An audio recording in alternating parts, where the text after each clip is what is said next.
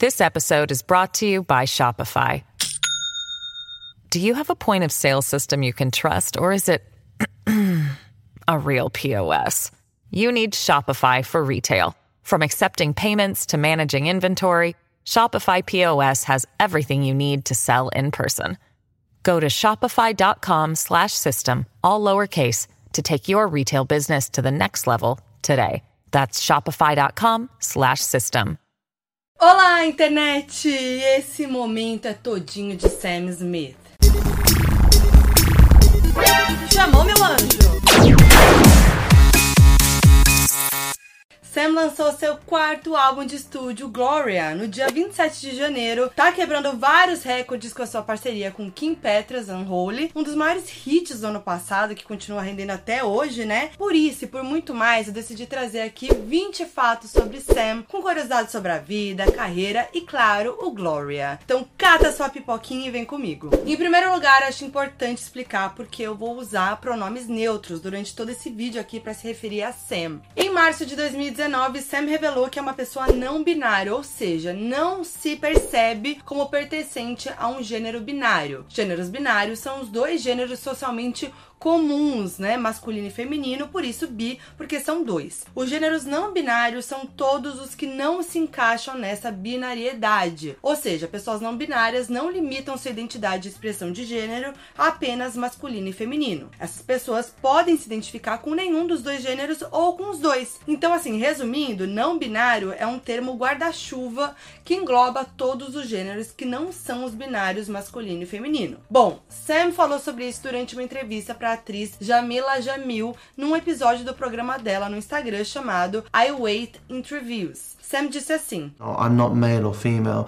I think I I float somewhere in between. Seis meses depois, em setembro, Sam fez um post no Instagram avisando que tinha decidido mudar seus pronomes para they, them, em inglês, os pronomes neutros, né, que em português são elo, delo. A legenda dizia assim: Depois de uma vida estando em guerra contra o meu gênero, eu decidi abraçar quem eu sou. Aí, assim, só para explicar de novo, em inglês a palavra they é um pronome que não faz flexão de gênero, né? Significa o plural, tipo mais de uma pessoa, mas não eles ou elas. Simplesmente é usado para todo gênero. Então, como é um pronome sem flexão de gênero, é usado para se referir a pessoas não binárias. Fora que, em inglês, as palavras também não têm muita flexão de gênero, né? Bem diferente do português. Por exemplo, singer se refere a uma pessoa que canta, independente do gênero. Então, para se referir a Sam, por exemplo, as pessoas que falam inglês dizem they are a singer, que no Brasil a gente traduz para elo é cantore. Essa é uma grande diferença da língua portuguesa e da inglesa, né? Em português, quase tudo tem flexão de gênero. Então, a gente não tem incorporado na linguagem do dia a dia um pronome neutro como they, em inglês. Por isso foi necessário criar um novo, né? Assim, no caso, elo, ili, para se referir a pessoas não binárias. Fora, como eu disse, as palavras que a gente tem que adaptar colocando o e no final, cantore, linde, amigue e por aí vai. E também não se usa o pronome, então você vai falar da pessoa, você não coloca ao o na frente, é neutro. Bom, por isso tudo é um desafio diferente pra gente que fala português usar a linguagem neutra. Mas isso não quer dizer que a linguagem neutra é errada, ou que é um absurdo, ou que é nada a ver, ou que é sei lá o que. A língua muda constantemente e a gente vai se adaptando. Pessoas não binárias existem e precisam e devem ser respeitadas sempre. Aí vale ressaltar que nem toda pessoa não binária pede para que se use o pronome neutro. Isso vai de cada um. No caso de Sam, sim. Pra Demi, por exemplo, pode chamar de ela, de ele. Por isso que muitas vezes no Instagram você se depara com a bio de uma pessoa que tá escrito ele dele, ela dela, ou ele, ela, ele, ou não binário. Agora que isso está explicado, bora voltar pro começo. Sam se chama Samuel Frederick Smith, tem 30 anos, nasceu em 19 de maio de 92 em Londres, no Reino Unido, mas cresceu em Great Christian. Cresceu inclusive numa família cristã, tem duas irmãs, Lily e Mabel, e tem um parentesco inusitado. Seus primos de terceiro grau são a cantora Lily Allen e seu irmão, o ator Alfie Allen de Game of Thrones. Vocês sabiam? E parece que a relação de Sam com a família sempre foi muito boa, e eles sempre apoiaram seus talentos e incentivaram sua paixão pela arte. Tanto é que sua mãe foi demitida em 2008 quando Sam tinha 16 anos, porque os chefes dela alegaram que ela passava muito tempo cuidando da carreira de Sam. Kate Cassidy era uma corretora de moedas na época e chegou até a processar os antigos chefes na justiça por conta dessa demissão arbitrária. E olha aí, todo apoio deu certo, né? Mesmo tendo apoio dos pais, Sam começou a trabalhar desde cedo. Depois da separação de seus pais aos 18 anos, Sam se mudou para Londres para continuar perseguindo seu sonho na música e nesse meio tempo trabalhou com várias coisas para se manter. E um desses trabalhos era em um bar. Em entrevista ao longo dos anos, Sam contou que uma de suas funções no local era limpar banheiros e isso fez com que se tornasse muito mais humilde. Sam trabalhou nesse bar até por volta ali de uns dois anos antes do sucesso na música. Inclusive, em 2018, Sam contou no podcast Georgia Ezra and Friends que adora flores e conseguiria se ver trabalhando como florista se não fosse artista da música. E esse sonho se mantém vivo até hoje, tá? Pra Teen Vogue, Sam contou que gostaria de abrir uma floricultura na Itália depois da aposentadoria da música, tipo um café com floricultura nos fundos e que quando tivesse momentos ali de folga iria para lá e trabalharia como florista. E já tem ideia para logo e tudo, gente. Imagina uma floricultura de Sam Smith seria tudo. Mas a carreira na música pegou e não deu para resistir. E começou cedo, tá? Sam começou a ter aulas de canto aos 8 anos de idade, depois de cantar My Love Is Your Love de Whitney Houston e deixar seus pais impressionadíssimos enquanto ia para a escola de carro. Sam focou inicialmente na especialização em jazz e com a vocalista e pianista Joanna Eden estudando ali canto e composição. Aos 15 e 16 anos, Sam ia para clubes de jazz cantar com ela. E aí a essa altura, além do apoio de família, Sam chegou a ter agentes e tudo mais, mas sofreu muito com promessas falsas dessas pessoas. Um clássico aí na indústria. Junto ao jazz, Sam ainda cantou em corais da igreja e da escola e participou de musicais enquanto estudava no Youth Music Theatre, uma organização nacional de artes cênicas para jovens muito renomada no Reino Unido. Lá, Sam estrelou produções como Oh Carol em 2007, mas nunca pegou grandes papéis e na maioria das vezes fazia parte do coro. Mas mal sabia que na verdade seu papel estava guardadinho como artista solo da música, né? Ou sabia, meus anjos, porque já foi no ano seguinte que Sam assinou um acordo com a gravadora independente Venus and Mars Music e lançou seu single de estreia Bad Day All Week. A música ganhou até um clipe de Sam na escola com uniforme e literalmente 16 remixes diferentes, mas ainda assim teve um impacto muito pequeno. Sam até chegou a lançar mais um single, When It's Alright, em 2009, com o objetivo de promover o que seria seu álbum de estreia, Time Won't Wait. Mas essa não era a direção que Sam queria seguir na carreira e por isso decidiu romper o contrato com a gravadora em 2010. Foi aí que, dois anos depois, Sam foi convidado pelo duo inglês Disclosure para um feat na faixa Latch, do próximo álbum deles. E veio aí seu primeiro grande hit. Latch foi lançado em 8 de outubro de 2021 e logo entrou para o 11º lugar na parada UK Singles Chart. Isso deu o impulso que Sam precisava para sua carreira. Em 2013, lançou o primeiro single do álbum de estreia, Lay Me Down, e também participou da faixa La La La do Naughty Boy, que chegou ao primeiro lugar do UK Singles Chart. Aí que, em outubro de 2013, Sam lançou seu primeiro EP, Nirvana, que tinha quatro faixas, incluindo uma versão acústica de Latch. Mais tarde, em janeiro, Sam liberou uma versão do EP para os Estados Unidos, que incluía o hit que depois viralizou, Money on My Mind. Meu Deus, eu ouvia tanto.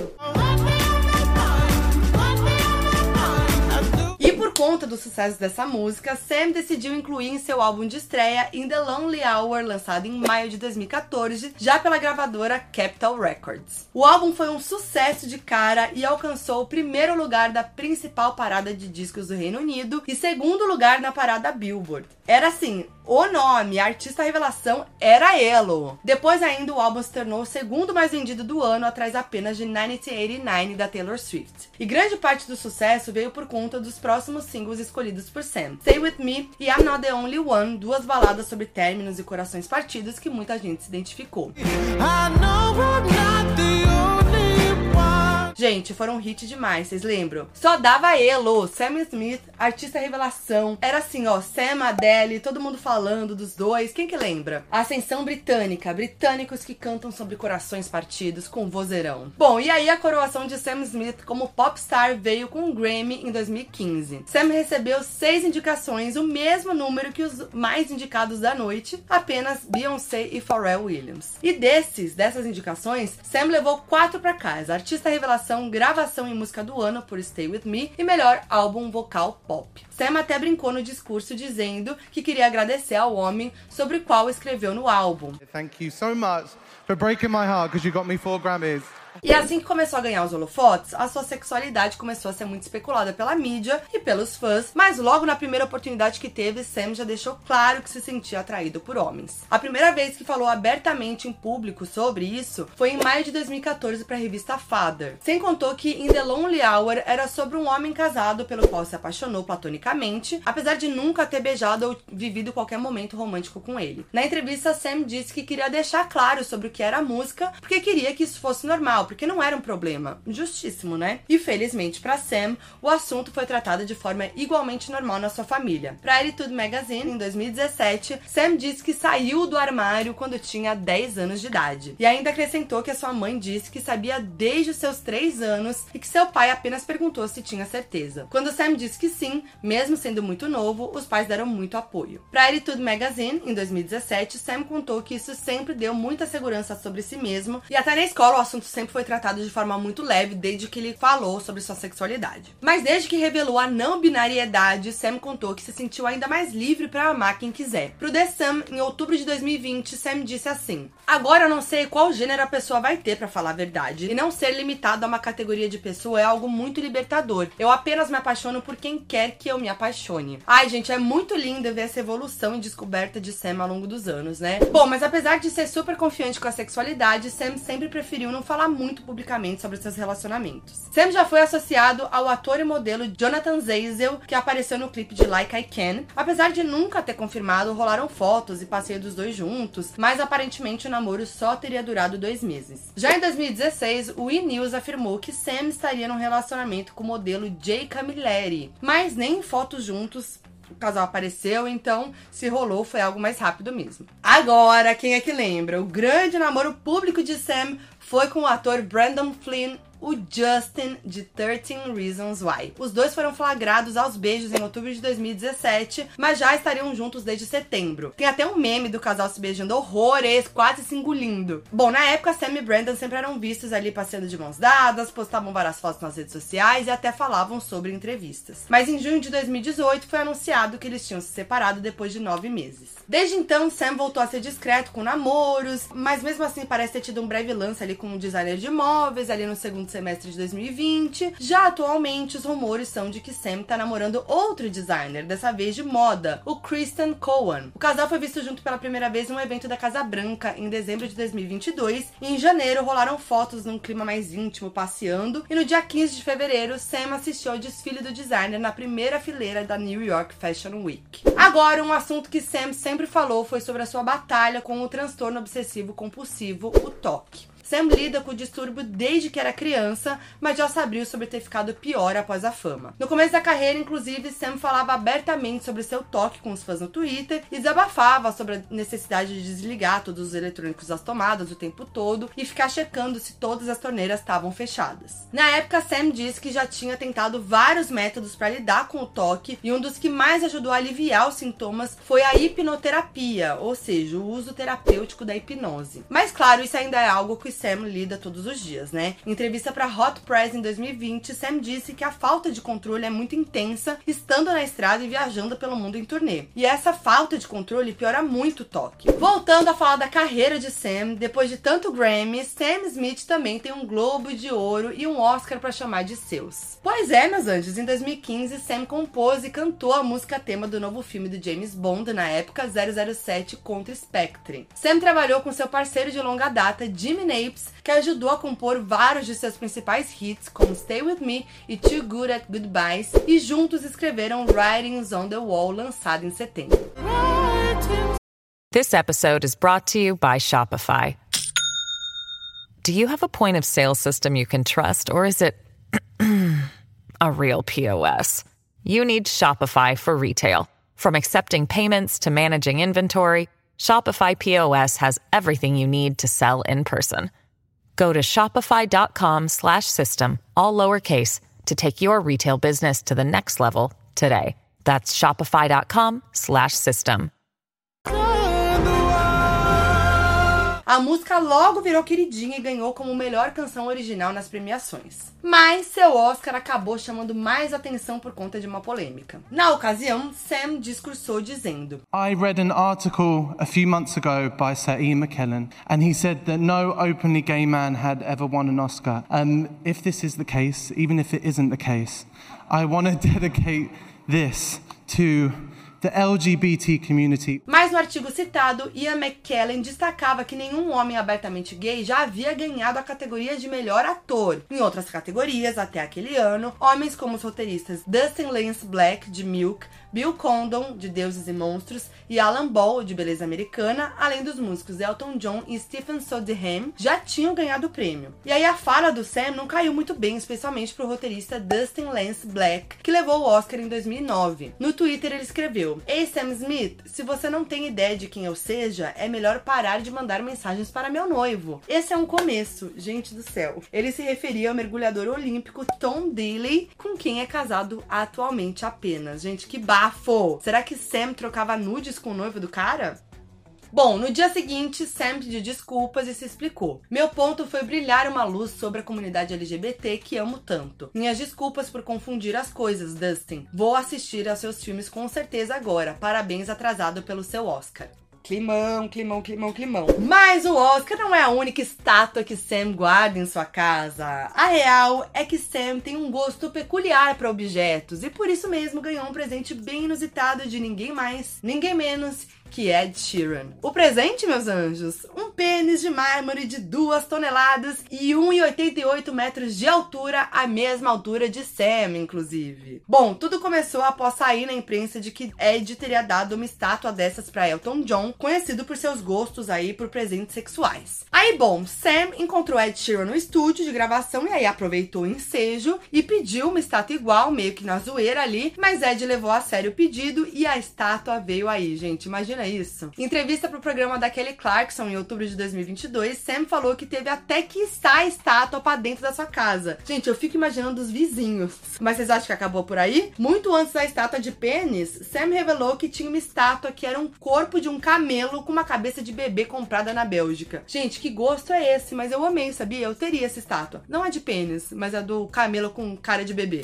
Bom, depois de pênis e camelos, vamos voltar um pouquinho agora na linha do tempo? Depois do seu álbum de estreia, Sam tinha um outro trabalho duro pela frente, que é aquele clássico de quem bomba muito logo de cara, né? Como fazer um projeto que supere o primeiro. Bom, foram três anos de planejamento e em setembro de 2017 veio aí Too Good at Goodbyes, o primeiro single de seu segundo álbum.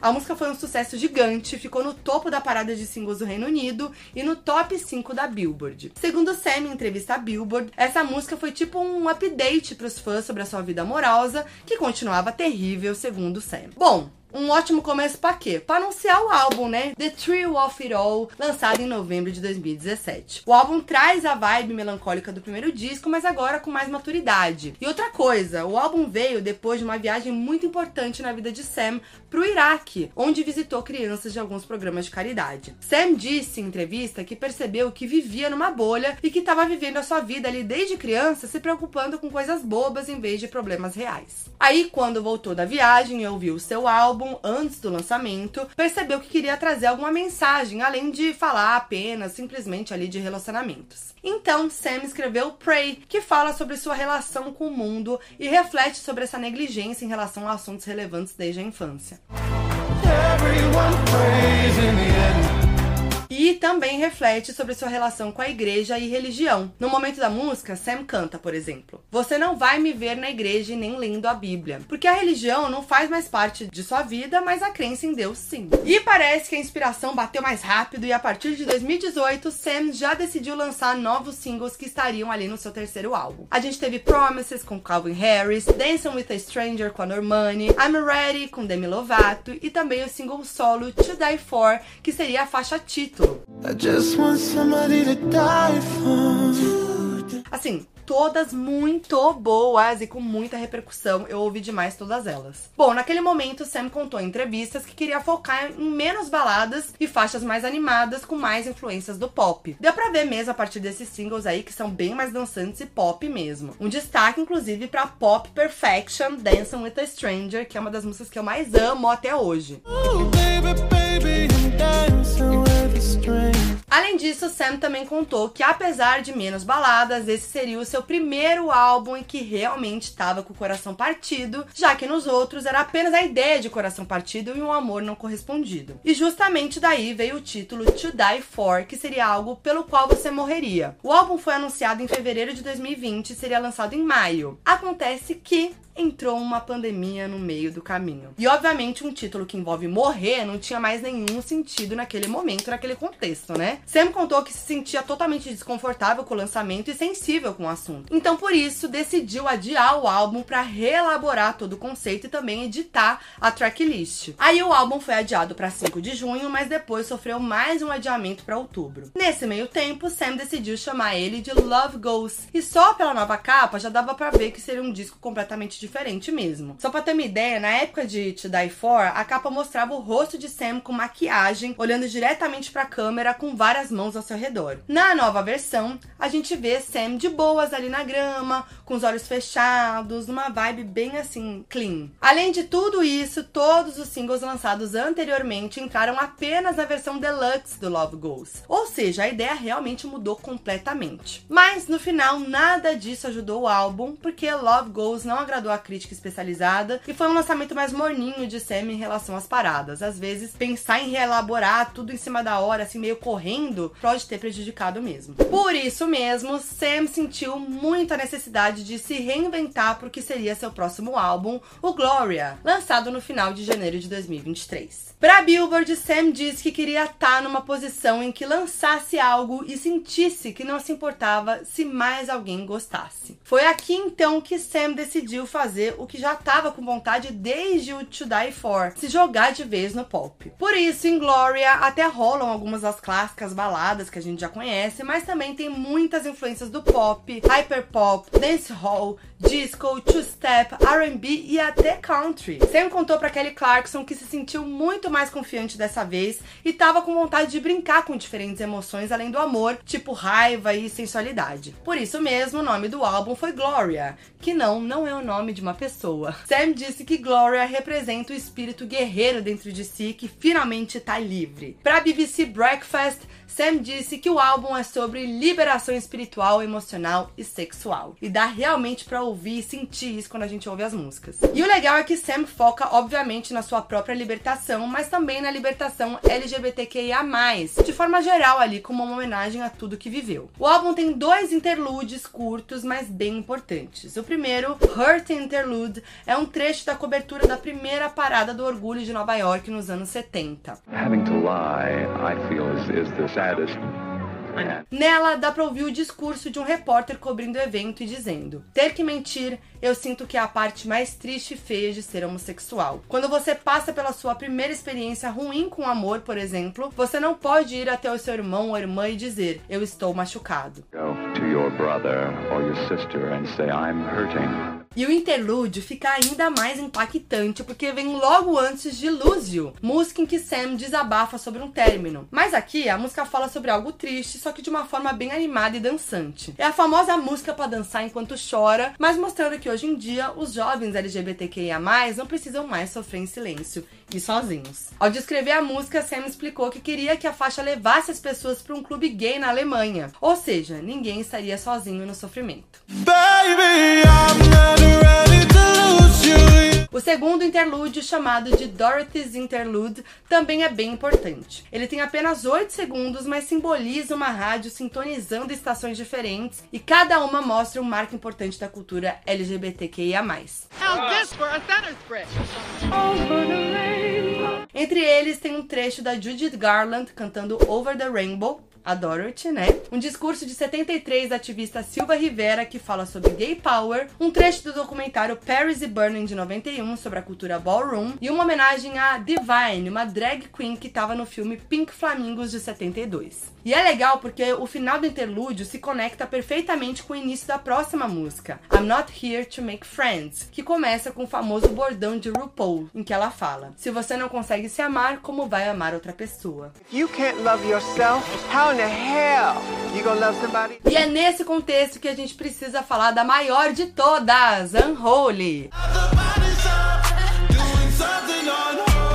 A música foi o segundo single do álbum, lançado em setembro de 2022, e é um feat com Kim Petras. Sam disse que o processo de produção dessa música representa o momento de maior criatividade que teve na sua carreira. Segundo Sam, é uma música sobre liberdade, ou melhor, libertar alguém das garras dos segredos dos outros. No caso, a música fala sobre um pai de família, tipo que tem filho e esposa, mas adora ir pro bordel escondido. Sam e Kim refletem sobre como seria se a esposa descobrisse que o marido faz coisas profanas. Ao mesmo tempo, né, é uma ótima alfinetada ali pra família tradicional, não é mesmo? Bom, a música foi produzida na Jamaica, assim como parte do álbum Gloria. Sam contou em entrevista que escolheu a Jamaica porque queria um lugar solar para escrever músicas menos melancólicas. Sam ainda contou que quando tocou a música pro time da sua gravadora, todo mundo ficou meio sem reação, assim, em choque, porque realmente é uma música muito diferente. E a música era bem mais pesada, com vários palavrões, mas Sam decidiu reescrever para ficar mais acessível. O clipe, então, gente, é muito incrível e celebra essa nova fase de Sam com muita diversidade e looks icônicos. E aí, em pouco tempo, Unholy chegou ao topo da US Single Charts e da parada de singles da Billboard, e o fato foi ainda mais significativo por ser a primeira vez que isso aconteceu para um artista abertamente não binário e uma cantora trans. E o sucesso de Unholy não para por aí, né? A faixa não só foi indicada, mas também ganhou o prêmio de melhor performance de pop em duo ou grupo no Grammy. Num momento incrível que eu já comentei bastante bastante aqui no vídeo de bafos do Grammy. Madonna abrindo a performance dos dois, Kim Petras dando um discurso maravilhoso e empoderado. Inclusive, Sam e Kim têm feito várias performances icônicas da faixa em premiações. A do Grammy foi perfeita e trouxe uma coisa meio infernal. Já no Saturday Night Live, Kim Petras saiu debaixo do vestido de Sam e no Brit Awards eles recriaram o clipe, foi tudo. E além de Kim Petras no álbum, Sam ainda trouxe feats com Ed Sheeran, a cantora Coffee, que inclusive abriu shows de Harry Styles aqui no Brasil, e dois feats com Jessie Reyes, cantora canadense com quem trabalhou de forma super próxima. Porque assim, além dos feats de Gimme Perfect, Jessie também ajudou a compor I'm Not Here to Make Friends. E aparentemente ela e Sam se divertiram muito no estúdio. Até porque parte das composições foi feita na Jamaica, como eu comentei, e Sam contou que os dois tinham momentos muito descontraídos, muito divertidos, em que compunham na madrugada e às vezes até bêbados. Outra curiosidade interessante do disco é a faixa título, Gloria. Tem menos de dois minutos, mas é bem significativa para Sam, que disse que esse é um dos sons mais lindos que já criou. A música tem influências do gospel e é marcada pela voz de Sam a capela, acompanhada apenas pelo coral da igreja Saffron Walden, em Essex, justamente a igreja que Sam ia quando criança, então é muito especial, né? Sam disse que a música foi feita mesmo para sua versão mais nova e que a ideia desse álbum é justamente trazer felicidade e esperança para a versão jovem de Sam. E desde que se revelou como não binária durante a nova era da sua carreira, Sam decidiu se jogar mais em uma estética mais representativa de como é e como se sente na vida, é que eu tava falando agora há pouco, né? Sam decidiu brincar com clipes mais teatrais, com muitos dançarinos, coreografias e até encenação, como a gente vê nos vídeos de Unholy e I'm Not Here to Make Friends.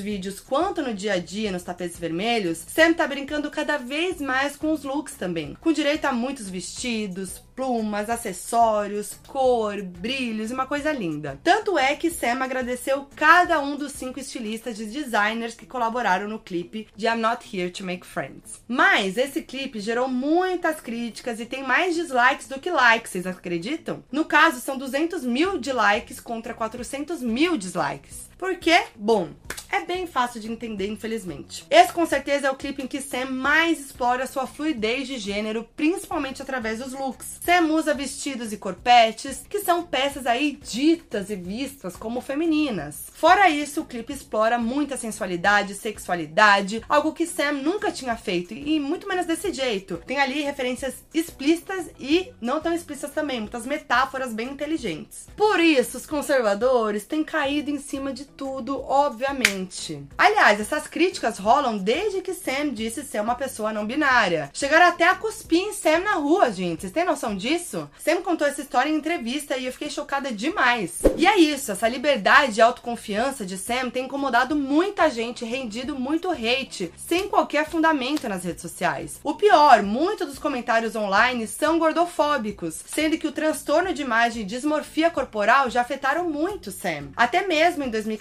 Sam já era questionado sobre o assunto e desde lá deixou claro que era uma questão sensível. E por exemplo, numa entrevista para o Zane Lowe em fevereiro, Sam contou que se impedia de comer na época do lançamento do True of It All. Uh-uh. I mean, I was starving. Felizmente, Sam garantiu que as críticas não fazem mais mal. E pro The Sunday Times, Sam disse que agora tem o oposto de dismorfia corporal e se sente incrível. Sam contou que tem muito apoio da família e amigos e que depois que passou a se amar, tudo melhorou, até a sua vida amorosa. Sam disse que se sente confortável e que, se soubesse o que era ser uma pessoa não binária antes, com certeza já teria se identificado assim, porque é o que sempre foi. Nas redes sociais, Sam também deixou um recado sutil aos haters ali em relação ao clipe de I'm Not Here to Make Friends, em que aparece de roupas de época com apenas os mamilos cobertos. Maravilhoso! Bom, Sam postou uma foto de um dos looks incríveis do clipe no Twitter e escreveu: Nunca é demais e nunca mesmo. Mas bom, infelizmente os ataques têm sido constantes, mesmo que Sam não ligue. Esses dias, por exemplo, viralizou um vídeo em que Sam tá recebendo muitos insultos pesadíssimos no meio da rua por uma mulher mais velha. Coisas tipo. O seu lugar é no inferno. E daí pra baixo. Coisas que assim, não vou nem repetir aqui para não acabar com o astral desse vídeo que tava ótimo. E aí, como resposta, Sam postou no seu Instagram um trecho de uma entrevista de James Baldwin, escritor americano e ativista LGBTQIA, que fala sobre a arte ser uma confissão e que os artistas estão aqui para perturbar a paz. Bom, é aquilo, né? Sam Smith voltou ao topo com tudo e incomoda os haters mesmo. O bom é que Sam tá cada vez mais feliz, mais confortável, não só na carreira, como também na vida pessoal. E é isso, gente. Eu fico muito feliz de ver essa evolução de Sam, que foi uma evolução muito visível para todo mundo e muito natural, né? E é muito bom ver Sam se libertando e com certeza é uma inspiração para muita gente, né? Me conta o que você achou desse 20 fatos sobre Sam Smith. Deixe seu comentário, deixe seu like se você curtiu, compartilha para geral que precisa ver esse conteúdo ou ouvir esse conteúdo, porque esse 20 fatos de Sam Smith tá disponível tanto no meu canal de YouTube como no meu podcast Foquinha FBI, disponível gratuitamente em todas as plataformas de áudio. Então, se você ainda não é inscrito no meu canal, se inscreve. Se você ainda não segue meu podcast, segue lá, deixa sua avaliação, ativa sininho, ativa a notificação em todos eles para vocês não perderem nenhum vídeo sobre cultura pop que tá aqui toda semana, beleza? E eu vejo vocês no próximo. É nós.